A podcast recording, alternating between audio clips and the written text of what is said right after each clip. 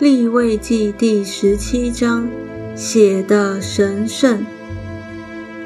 耶和华对摩西说：“你小谕亚伦和他儿子，并以色列众人说：耶和华所吩咐的乃是这样：凡以色列家中的人宰公牛，或是绵羊羔，或是山羊，不拘宰于营内营外。”若未曾迁到会幕门口耶和华的帐幕前献给耶和华为供物，流血的罪必归到那人身上。他流了血，要从民中剪除。这是为要使以色列人把他们在田野里所献的祭带到会幕门口耶和华面前。交给祭司，献与耶和华为平安祭。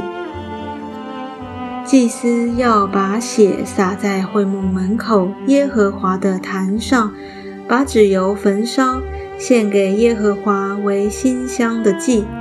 他们不可再献祭给他们行邪淫作随从的鬼魔，这要做他们世世代代永远的定力。你要小谕他们说：凡以色列家中的人，或是寄居在他们中间的外人，献燔祭或是平安祭，若不带到会幕门口献给耶和华，那人必从民中剪除。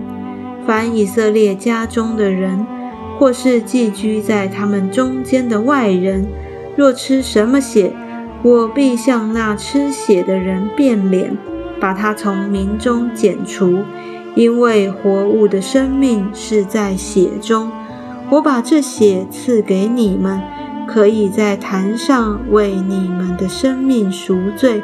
因血里有生命，所以能赎罪。